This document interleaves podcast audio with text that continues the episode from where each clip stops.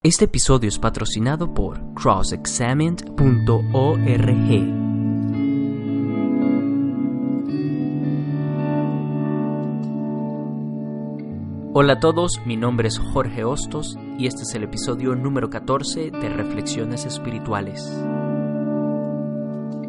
En el nombre del Padre, del Hijo y del Espíritu Santo, Cristo Dios, ante quien se están postrando en todo momento y en toda hora, a quien glorifican en los cielos y en la tierra, muy paciente, muy compasivo, tú que amas a los rectos y con los pecadores eres gentil, y a todos llamas para que se salven, prometiéndoles bienes futuros.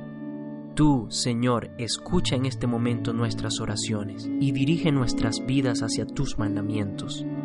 Santifica nuestras almas, purifica nuestros cuerpos, corrige nuestros razonamientos, aclara nuestros pensamientos y líbranos de cada aflicción, de todo lo malo, de cada dolor, Protégenos, Señor, con tus ángeles, que estando protegidos y guiados por su multitud y por el Espíritu Santo, lleguemos a la unidad de la fe y al conocimiento de tu gloria inaccesible, porque eres bendecido por los siglos de los siglos. Amén.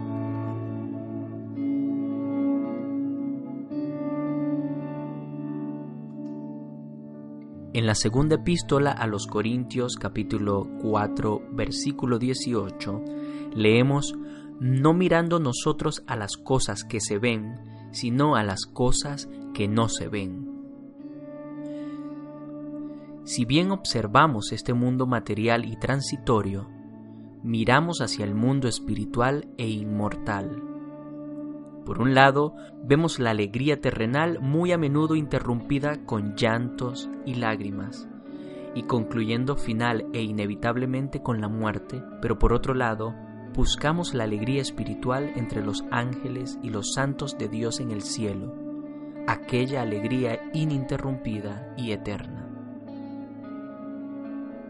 Vemos los sufrimientos y los fracasos de los justos en esta vida, pero contemplamos la gloria y celebración en aquel mundo. Vemos con mucho éxito la gloria y el honor entre los injustos en esta vida, pero nos damos cuenta de su fracaso, condena y tormento indescriptible en la eternidad. Vemos la iglesia de Dios a menudo humillada y perseguida en este mundo, pero contemplamos su victoria final sobre todos sus enemigos y adversarios, visibles e invisibles. Hermanos, a menudo vemos a tiranos y secuestradores como gobernantes y ricos de este siglo, mientras vemos a los santos como pobres, abatidos y olvidados. Sin embargo, miramos hacia el otro reino, el reino de Dios, sin pecado, eterno e inmortal, en el cual los santos reinarán sin la presencia de ningún tirano o secuestrador Así que en este momento te invito a que oremos, oh Señor, el más paciente y el más piadoso.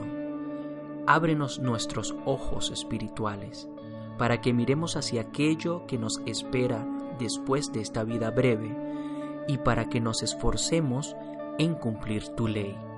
A ti la gloria y el agradecimiento por los siglos de los siglos. Amén.